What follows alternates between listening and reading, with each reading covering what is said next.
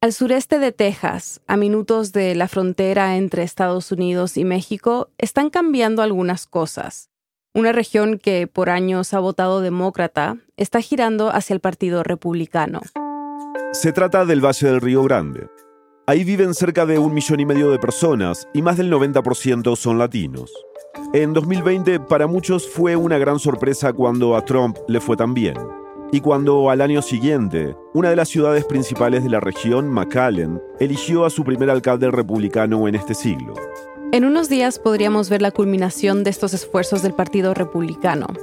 Es que el martes 8 de noviembre, aquí y en todo Estados Unidos, votarán por senadores, congresistas y gobernadores. Y en este valle hay tres candidatas republicanas al Congreso que han atraído atención nacional por lo que sus victorias significarían para el Partido Republicano.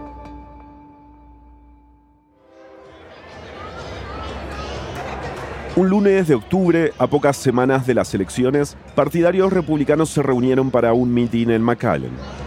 Estaban mostrando su apoyo a estas candidatas republicanas al Congreso que acabamos de mencionar. Las tres, que representan tres distritos diferentes, son mujeres latinas. Empiezan orando por ellas. Un pastor dice que Dios bendiga a Mayra, Mónica y Cassandra. Después de la oración, todos se ponen de pie y con su mano en el corazón homenajean a la bandera de Estados Unidos y luego a la bandera de Texas, algo poco común en el resto del país.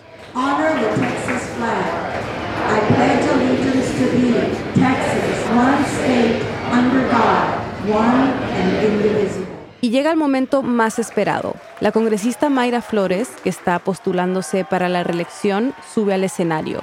Está vestida con una camisa roja y un cinturón y botas de cuero al estilo cowboy, común de Texas.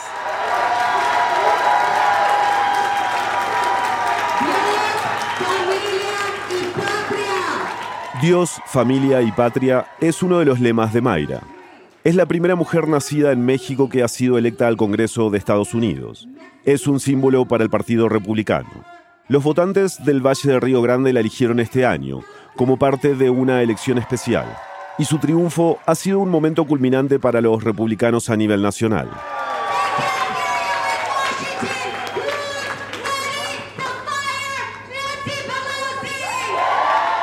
Al lado del distrito de Mayra está el de la candidata al Congreso Mónica de la Cruz.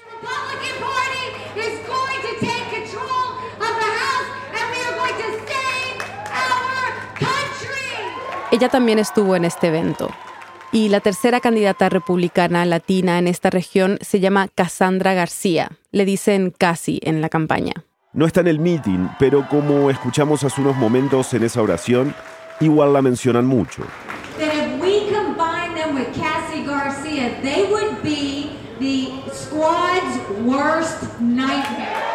Nikki Haley, la ex embajadora a las Naciones Unidas bajo Donald Trump, era una invitada especial esa noche.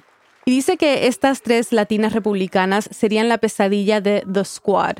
Tal vez les suena a esto. Así nombraron a un grupo de congresistas progresistas que fueron electas en las elecciones de medio término durante la presidencia de Trump.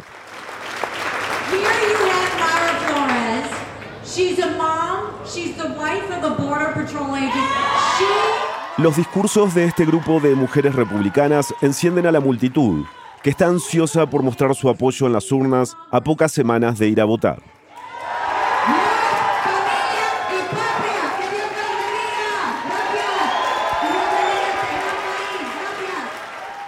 Es una reunión para celebrar y motivar. Hay comida gratis, baile y mariachis, todo muy representativo de la cultura local.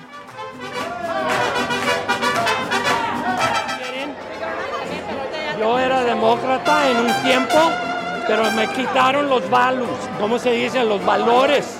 No es por amor al Partido Republicano, es, es porque el otro partido ya se volvió loco, ya perdió los valores hispanos, ya los perdió.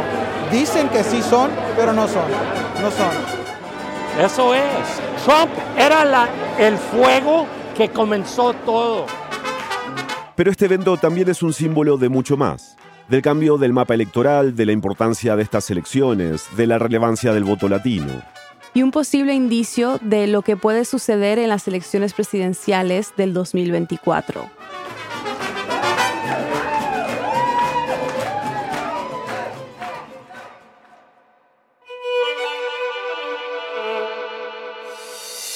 Bienvenidos a El Hilo, un podcast de Radio Ambulante Estudios y Vice News. Soy Eliezer Budazo. Y yo soy Silvia Viñas. Hoy, el voto latino se ha vuelto más relevante que nunca en estas elecciones de medio término. Y el trabajo para conquistar a estas comunidades va mucho más allá que un anuncio publicitario en español. La pelea por su voto en el Valle del Río Grande, en Texas, donde tanto los votantes como los candidatos son mayormente latinos, confirma más que nunca que este grupo no obedece a ningún estereotipo. Es 4 de noviembre de 2022.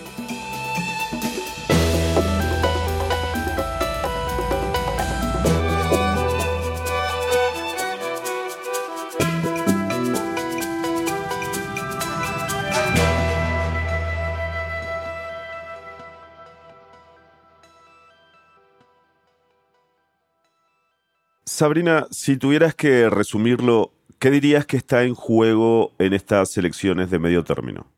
En este momento, a lo básico es qué va a ser el futuro del Senado y de la Cámara de Representantes. Ella es Sabrina Rodríguez, corresponsal de política nacional para el Washington Post pero en verdad es eh, quién va a llevar la agenda en los próximos dos años, los republicanos o los demócratas, mirando hacia las elecciones del 2024, que puede ser que vemos a Joe Biden, el presidente ahora, yendo en contra del expresidente Donald Trump de nuevo. Empecemos repasando lo básico que menciona Sabrina. Estas elecciones llegan a mitad del mandato del presidente Biden. Se va a elegir a 470 legisladores a nivel nacional. De esos 35 son senadores y el resto son congresistas de la Cámara de Representantes. También están en disputa decenas de puestos locales y regionales, y 36 estados tienen elecciones de gobernador. Entonces ahora es ver quién va a tener la mayoría. Y ahora en este momento, antes de las elecciones, hemos visto que, los demócratas tienen la mayoría, pero por muy pocos votos. Entonces los republicanos de verdad ven que tienen oportunidad y ahí sí es para el presidente es necesario tener una mayoría en verdad para poder pasar las leyes que quiere y tener las conversaciones y la agenda que quiere llevar. Y es, es común que al partido del presidente, en este caso al Partido Demócrata, no le vaya muy bien en las elecciones de medio término, ¿no? Entonces, ¿qué significa este momento para ambos partidos? Sí, bueno, para los demócratas es una parte difícil porque son los que tienen la Casa Blanca en este momento y como mencionas, normalmente entre las elecciones es muy difícil para el partido que está en ese momento. Lo vimos, por ejemplo, en el 2016, uh, Donald Trump ganó la presidencia y entonces en el 2018, como reacción a su presidencia, los demócratas le fue súper bien, o sea, en términos de, cuántos puestos ganaron y, y no solo al nivel federal, pero cuando estamos hablando estatal, en, como gobernadores de estados, cuando estamos hablando al nivel local, porque también no es solamente las elecciones federales, pero muchos para gobernador, por ejemplo. Entonces, los republicanos ven mucha oportunidad en este momento. Más de un millón de votantes demócratas se han pasado al Partido Republicano en el último año.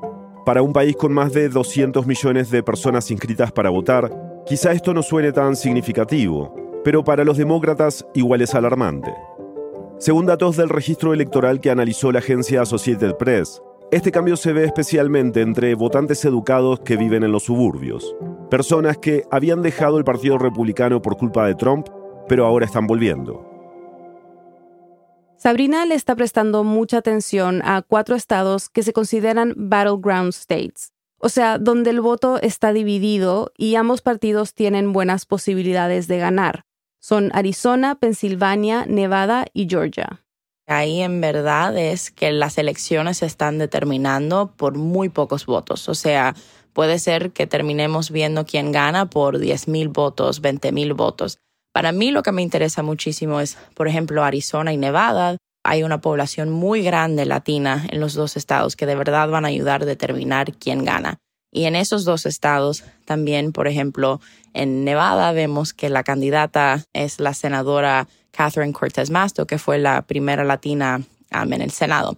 O sea, no solo gana relevancia el votante latino, sino también las candidatas latinas. Como la demócrata Yadira Carabeo, por ejemplo, que podría convertirse en la primera latina de Colorado que llegue al Congreso. O la republicana Yesli Vega, que es hija de inmigrantes salvadoreños y podría ser la primera latina que represente al estado de Virginia en el Congreso.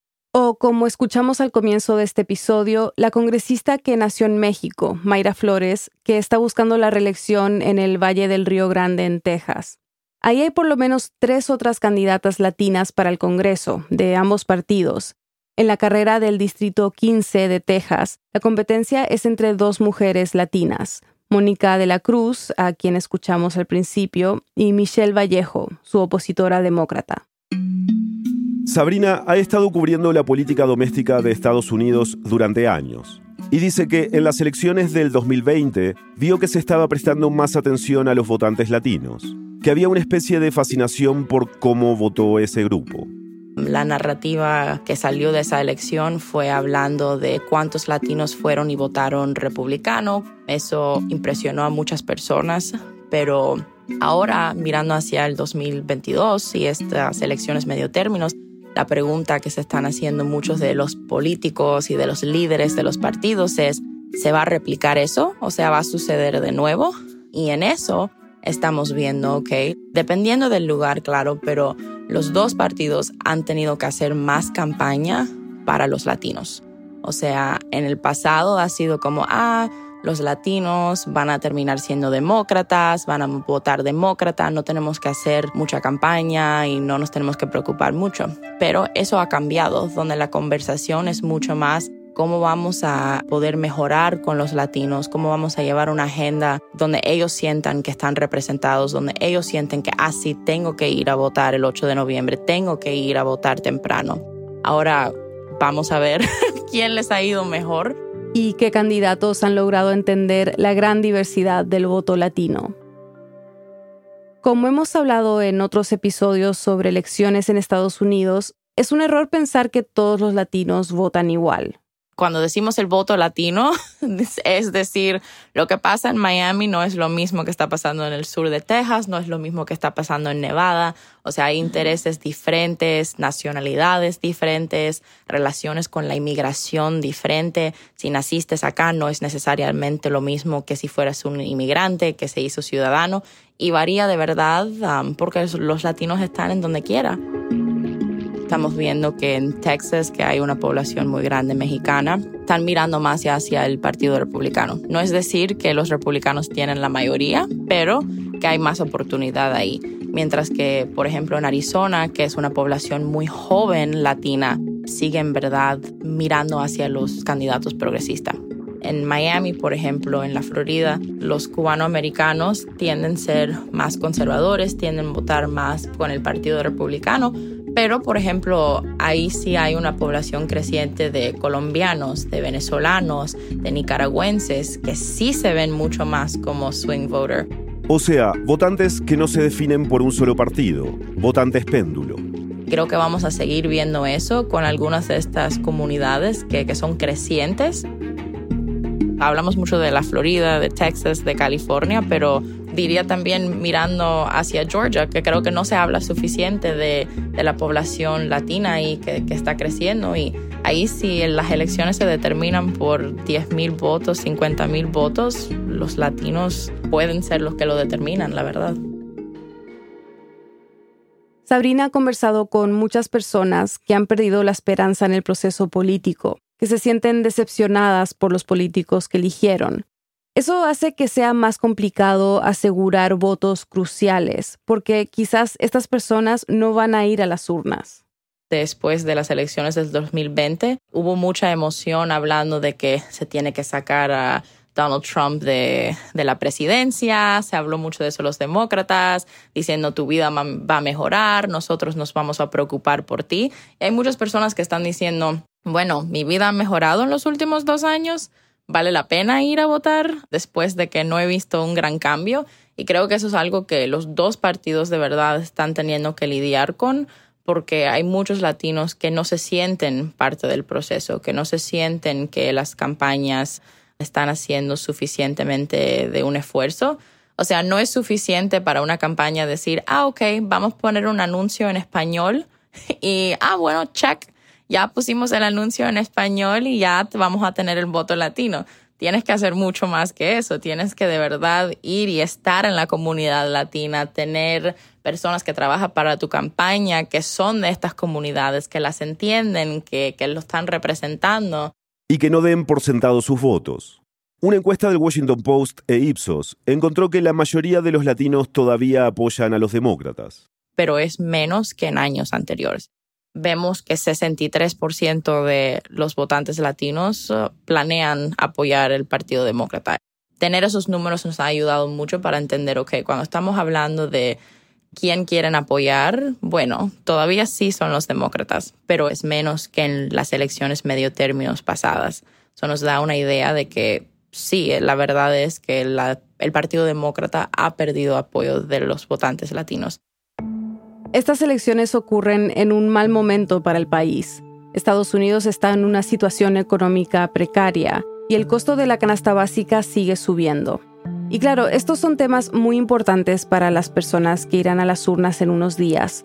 Esa misma encuesta que acabamos de mencionar encontró que de cara a las elecciones de medio término, el tema más importante para los votantes es el aumento de los precios. Y es algo que yo he visto mucho en mis conversaciones con votantes por donde quiera en el país. No importa si es en Miami o el sur de Texas o en Phoenix. O sea, la conversación siempre es, están subiendo los precios, mi sueldo no ha subido para poder sostener lo que ha subido de los precios. Y cuando hablamos de los precios subiendo, no es nada más la leche o la gasolina, pero el gasto de vivienda, toda esa parte.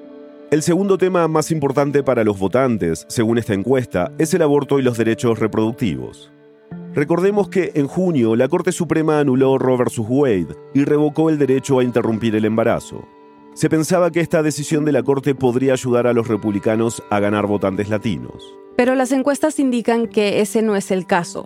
Aproximadamente dos tercios de los latinos dicen que el aborto debe ser legal en todos o en la mayoría de los casos y casi 70% dice estar en contra de la decisión de la Corte Suprema de anular Roe vs. Wade. El tercer tema más importante para los votantes, según la encuesta, es la violencia armada. Luego viene el cambio climático y el acceso a la atención médica. Todas estas son prioridades tanto entre los votantes latinos como en la población en general porque si estás acá y estás viviendo acá, estás viviendo la misma economía, estás viendo los mismos temas al día a día, entonces vemos que en encuesta tras encuesta y en conversaciones con los votantes, son las mismas conversaciones de la economía, las mismas de cómo los precios han subido. O sea, no puedo decirte cuántas veces he hablado del precio de gasolina con votantes negros, latinos, blancos, no, o sea, no hay diferencia porque todos estamos viviendo esa misma realidad. Y creo que una equivocación es como decir que el voto latino o la agenda hacia los latinos tiene que ser como radicalmente diferente, porque, o sea, todos estamos viviendo la misma realidad. Abrimos este episodio en el Valle del Río Grande, al sur de Texas, y vamos a regresar ahí después de la pausa. Pero aprovechamos nuestra charla con Sabrina para preguntarle sobre esta parte del estado donde los republicanos están ganando terreno. La realidad es que eso nunca se ha hablado. o sea, ¿cuál ha sido la fórmula para los republicanos empezar a ganar? Y en parte ha sido la conversación ahí que los republicanos han estado invirtiendo dinero. O sea, hemos visto un gran esfuerzo donde han estado en la comunidad desde las elecciones en el 2020, han tenido representantes en la comunidad, han estado sea yendo de puerta a puerta para tener conversaciones con votantes y vamos a ver si es efectivo. O sea, vamos a ver después de estas elecciones si de verdad el mensaje de, los republicanos puede resonar en, en esta comunidad. Ya volvemos.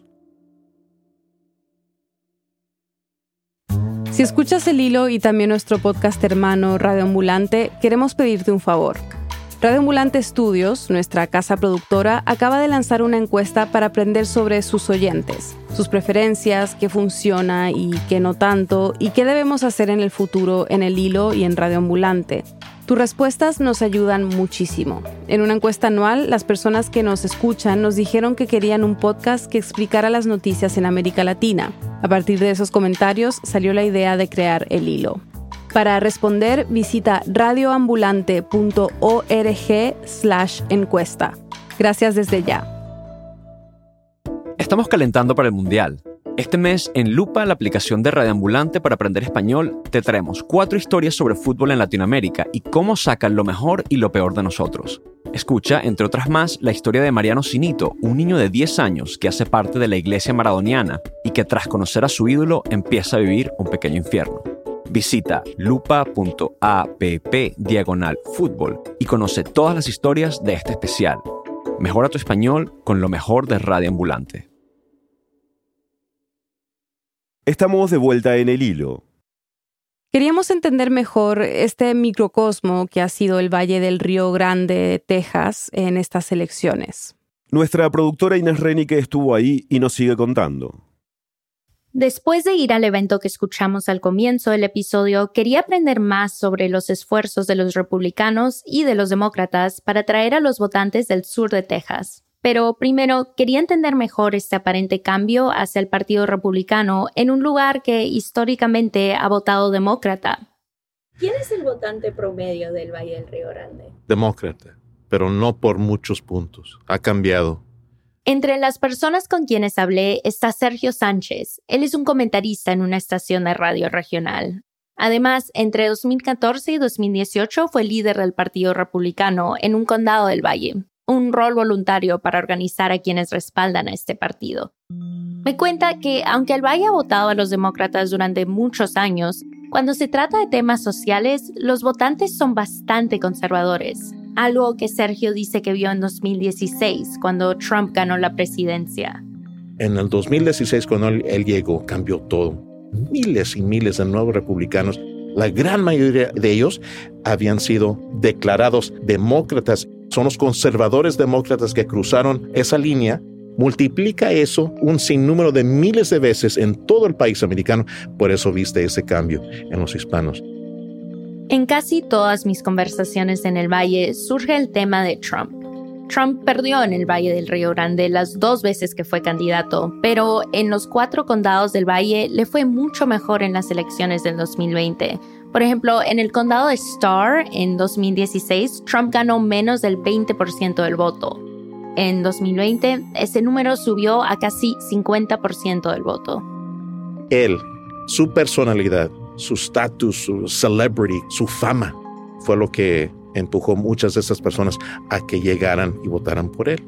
Él profesaba amor, prioridad para los Estados Unidos la misma prioridad y amor que nosotros como latinos que somos ciudadanos nacidos aquí o que recibimos ciudadanía por el proceso legal, todos aman este país, amamos este país. Y él profesaba proteger este país. Los latinos que dicen, pero Trump nos odia, Trump es racista contra los latinos, ¿qué les respondes a ellos? Siempre habrá personas que escuchan. Yo, ese tipo de persona, yo los considero buenos discípulos de la prensa izquierdista, que tomaron, aceptaron, digerieron el mensaje de la prensa izquierdista que les dijo la prensa izquierdista, ustedes necesitan, deben de odiar a Donald Trump porque es anti-inmigrante, anti-hispano. Ellos tomaron las palabras originales de él y las torcieron las, y, cambiaron el, el mensaje aunque bueno, algunos de estos mensajes son difíciles de interpretar de otra manera. They're bringing drugs, they're bringing crime, they're rapists. El presidente estadounidense Donald Trump llamó países de mierda a El Salvador, Haití y varios países africanos. This is a country where we speak English, not Spanish. Además de Trump, cuando hablas de política en el Valle, surge mucho el tema de inmigración. Como nos contó Sabrina en el segmento anterior, la inmigración no es el único tema que le importa a los latinos, pero aquí, a pocos minutos de la frontera con México, es un tema fundamental. Cuando llegó Donald Trump al escenario político, una gran parte de la población hispana, los votantes, no escuchamos lo que él dijo y no interpretaron de la misma manera que los izquierdistas o los güeritos o Nueva York escuchó el mensaje anti-inmigrante. ¿no? Él profesó lo que la mayoría, en mi opinión, de los hispanos en la frontera han expresado por muchos años. Este país necesita proveer seguridad en la frontera, necesita poner en lugar un fluir legal, migratorio, porque aquí en el Valle vemos eh, los abusos de la falta de leyes. Esto es algo que se ha vuelto una acusación común de los republicanos hacia los demócratas. Dicen que en la frontera ya no hay reglas y leyes, pero la realidad es que en la frontera los migrantes que llegan a pedir asilo están haciendo algo completamente legal, que está protegido por los derechos delineados en las leyes de inmigración de Estados Unidos. Y la ley indica que Estados Unidos tiene la obligación de proteger a las personas que califica como refugiados. Pero Sergio no está convencido. Esto no es inmigración, esto es un desorden, lo que existe hoy en día. Pienso yo que todos estamos de acuerdo a un sistema que provee ley, orden, que las personas que desean entrar entren a este país para contribuir a este país. No quiero decir que las personas que hayan llegado aquí por millones no van a algún día contribuir. Espero que sí. Espero que todos puedan contribuir. Pero lo que tenemos en, en estos días no es aceptable. Es un crimen. No es justo para ellos, no es justo para este país. Necesitamos un sistema con orden. Y como resalta Sergio, eso es lo que prometen las candidatas republicanas del Valle del Río Grande. El marido de la congresista Mayra Flores es un agente de la patrulla fronteriza. El solo mencionar el Border Patrol en el meeting del principio del episodio recibió aplausos de la audiencia. Esta patrulla además es el empleador de por lo menos 3.000 personas en el valle. El martes se van a determinar los ganadores y Sergio tiene esperanza en los resultados de las elecciones de Mayra Flores, Cassie García y Mónica de la Cruz. Me cuenta que muchas de las inferencias que se hacen sobre los resultados de estas elecciones están basadas en las elecciones presidenciales de hace dos años, que a su parecer no siempre es el mejor referente. En otras palabras, en Distrito 34, 28 y 15, ¿qué tantos votaron por Biden? ¿Qué tantos votaron por Trump, por ejemplo? Viendo esas cifras, notan que en el 34, Mayra Flores tiene una desventaja, pero ella es la congresista en este momento y tiene un buen equipo peleando por ella y tiene suficiente respaldo donde ella puede promover su mensaje en comerciales. Pues está muy reñida la pelea ahí. Casi García también tiene mucho respaldo en lo que es la prensa. La que casi tiene, casi tiene garantizado la victoria es Mónica de la Cruz en el 15, porque los números del distrito le favorecen a ella. Por un, poco le favorecen a ella. Es más republicano que demócrata ese distrito. Esta carrera en específico está muy apretada, tanto así que algunas encuestas las tiene en un empate técnico, pero aún si todo sale a favor de los republicanos, no necesariamente van a ver los cambios regionales y nacionales que buscan. Recordemos, son dos años más de una presidencia, mínimo dos años más de una presidencia demócrata bajo Joe Biden. Así que vamos a tener un gobierno fracturado, dividido, en temas legislativos quizás no vayan a hacer absolutamente nada. Porque aún si llegan a tener mayoría en el Congreso, el poder ejecutivo del presidente Biden puede bloquear lo que quieran hacer, y viceversa dependiendo del caso hasta que, en mi opinión y mi deseo, Dios quiera, Donald Trump regrese o la superestrella de los republicanos, Ron DeSantis, en Florida, quizás él sea nominado y gane la presidencia. Y empezando en el 2025, después de, de la elección de 2024, que tengamos un nuevo gobierno más conservador en su filosofía política. Son las 11.20 de la mañana aquí, tiempo centro de Texas, haciendo llamadas, preparándonos para caminar más tarde. Vamos a caminar como unas mil puertas. Él es Daniel Díaz y se ubica en el bando opositor al de Sergio. Él es demócrata. Aquí estamos en nuestro centro de oficina donde estamos este, manejando la campaña para sacar el voto de los latinos aquí en el sur de Texas ahorita. Y además, Daniel es el director político de la organización Lupe Vota, el brazo político de la Unión del Pueblo Entero, o Lupe está muy arraigada en las organizaciones comunitarias. Aquí donde estamos sentados ahorita es un lugar histórico porque fue el centro de operaciones para la Unión de Campesinos. César Chávez, Dolores Huerta, esto fue su centro de operaciones por muchos años y ahora se convirtió obviamente en Lupe y, Lupe Vota. Estamos en lo que llaman su War Room, su sala de guerra, o sea, su centro de campaña. Desde aquí hacen llamadas a votantes y planean cómo motivarlos. Están trabajando muy fuerte, están llamándole a toda la gente una colonia que se llama el J, una colonia cercana donde tenemos muchos miembros muy activos. Ah, vamos a tener una fiesta en apoyo a Beto O'Rourke y Rochelle Garza. Beto O'Rourke es candidato a gobernador de Texas y Rochelle Garza a fiscal general del estado. Invitamos a toda la comunidad, lo queremos hacer como muy conectado a nuestra cultura.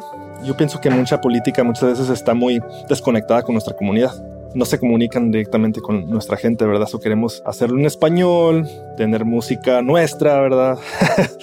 tener nuestra comida y hablar de los temas importantes de los trabajadores, porque mucha de nuestra gente pues es la clase trabajadora. Y yo ayer justo estaba en este rally, ¿no? Para ver los dos lados y había mariachis, comida mexicana, tejana y mucho de lo que me decían es similar a lo que dicen ustedes y dicen queremos conservar nuestra cultura y los demócratas ya no representan eso. ¿Cómo le responden a eso que de tantos latinos que están? Yo, no, yo lo respondo como que sí, quizás. Qué bueno que quieran conservar la cultura. Yo a veces pienso que es políticamente les conviene hablar de conservar la cultura, pero al fin de cuentas quieren deportar a personas que trabajan en restaurantes, que cocinan esa comida mexicana rica que todos este, adoramos aquí, ¿verdad? Porque no hablan de los trabajadores, en apoyar a los trabajadores que cosechan, que alimentan a este país, ¿verdad? Las pólizas de ellos es que quieren deportar a su propia gente latina, ¿verdad? Cuando hablan de, la cultura, no, no sé, ah, para mí se siente como que no es real, es nada más como un beneficio político, pero no sé qué piensa Cris. Exactamente lo que dijo. Ella es Cris Rocha, trabaja con Daniel como organizadora comunitaria en Lupe Bota, en realidad, la cultura realmente es, unidad, no separar familias. Y vemos por parte de ellos que se han separado familias, niños que todavía están perdidos a causa de sus pólizas, ¿verdad? Chris se refiere a la política de Trump de separar a familias inmigrantes en la frontera. Entonces, por eso es bien importante que la gente piense en eso, ¿verdad? Los demócratas están más a favor de los valores de nosotros los hispanos. Pero sí hay algo en que parecen estar de acuerdo Chris y Daniel con los republicanos. Estamos apuestos mucho de lo que hace el Partido Republicano, pero también criticamos al Partido Demócrata porque no han hecho nada. Se quedan sentados sin hacer mucho, ¿verdad? Mientras que los republicanos entran aquí y invierten millones y millones de dólares con mensajes antimigrantes para convencer a nuestra propia gente para votar contra los intereses de los inmigrantes y los trabajadores hacen muy poco para luchar contra esos mensajes racistas y antimigrantes. So, nosotros eh, acabamos de ver estos días que el Partido Demócrata no va a invertir dinero en comerciales de televisión o inversión en, en, mensajes aquí por radio y televisión en el sur de Texas. Como que se están dando por vencidos un poco, ¿verdad? Cuando hablé con Daniel, el brazo de campaña de los demócratas en el Congreso justo había anunciado que ya no invertiría en la campaña de Michelle Vallejo, la rival de Mónica de la Cruz. Solo iba a seguir invirtiendo en la campaña de los congresistas titulares. En los últimos tres meses, las tres candidatas latinas republicanas del Valle recaudaron 4.3 millones de dólares, mientras sus opositores recaudaron 2.4 millones.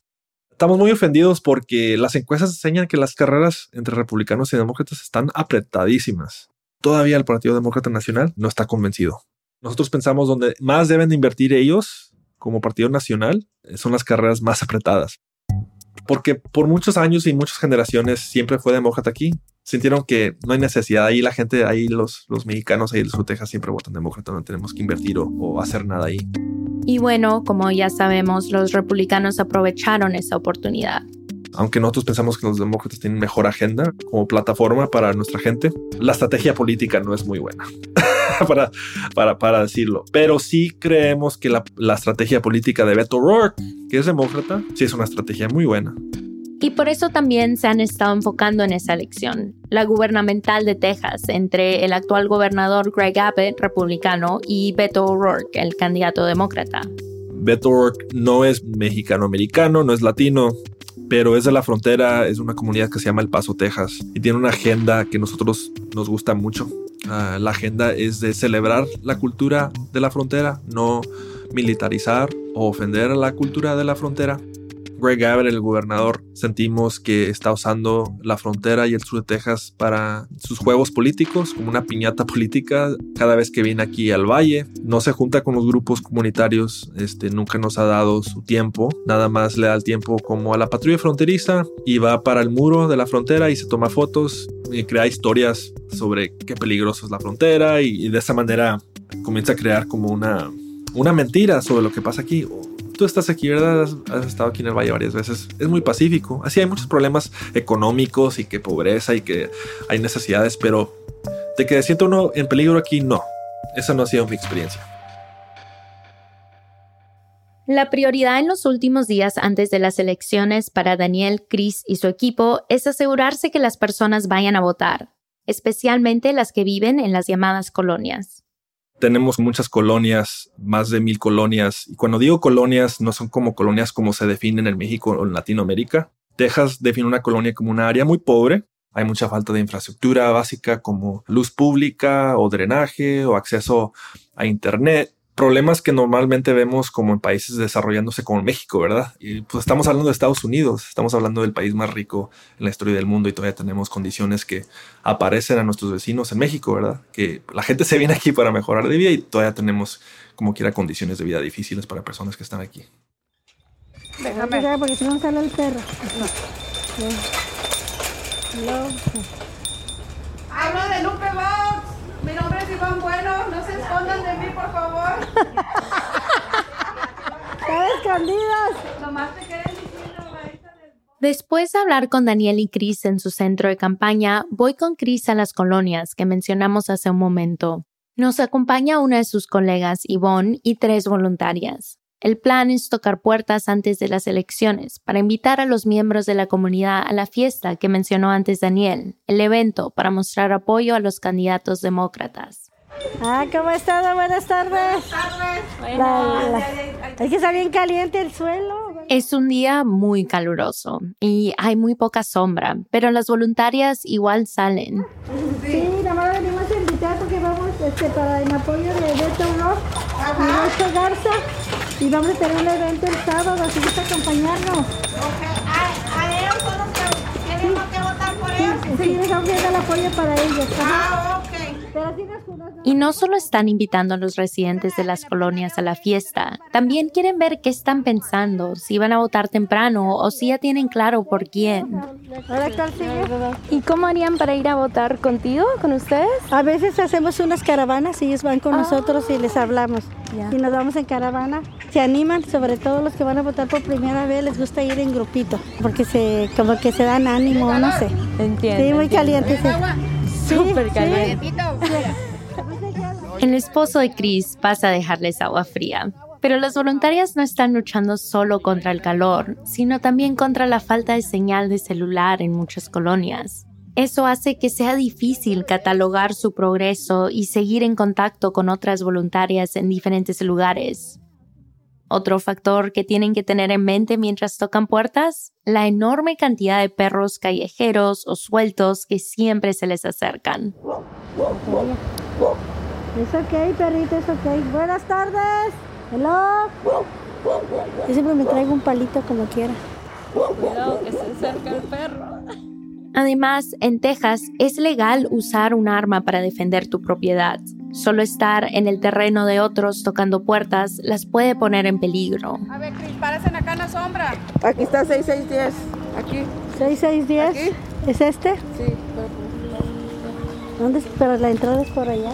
Sí, por acá está la entrada. Buenas tardes. Pero las voluntarias no se ven muy preocupadas por esto. Es que hay demasiado en juego en estas elecciones. Yes, yes and yes. Sí. Sí en todo. Sí, en todo. La fiesta, Beto, ¿cuál era el último? ¿Ya que le interesó lo de los, una señora sí dijo los Votar salarios. temprano. Votar temprano. Ah, ya. Y la de allá también te dijo, ¿verdad? Que por los salarios, que porque si ya quería, ya quería el aumento de salario, por eso que iban a votar por Beto. Ah, Ujú. ya, Es entiendo, porque sé que ya están cansados de tantos años que no nos alcanza para nada. Se sienten olvidados muchos de ellos y eso es algo que estamos nosotros quitando esa barrera de que usted tiene valor, no, no tendrá dinero, pero tiene el poder de su voto. Y si los pobres salimos a votar, ganamos esta elección, pero hay que salir a votar los pobres. ¿okay? Y esa es la, ese es el mensaje que queremos. No tenemos dinero, pero sí tenemos el poder del voto y el poder, el poder del voto está en nuestras manos. Así que hay que darle duro.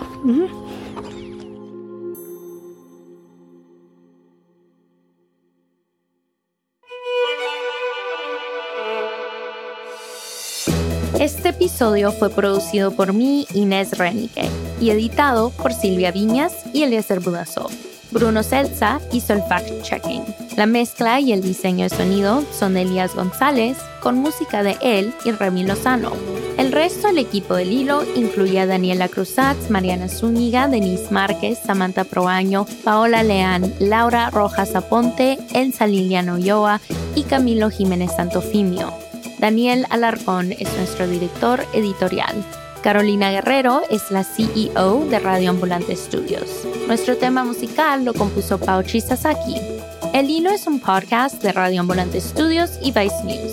Síguenos en redes sociales como El Hilo Podcast. Estamos en Twitter, Facebook e Instagram. Además, tenemos un boletín. Suscríbete en elhilo.audio slash boletín y recíbelo cada viernes.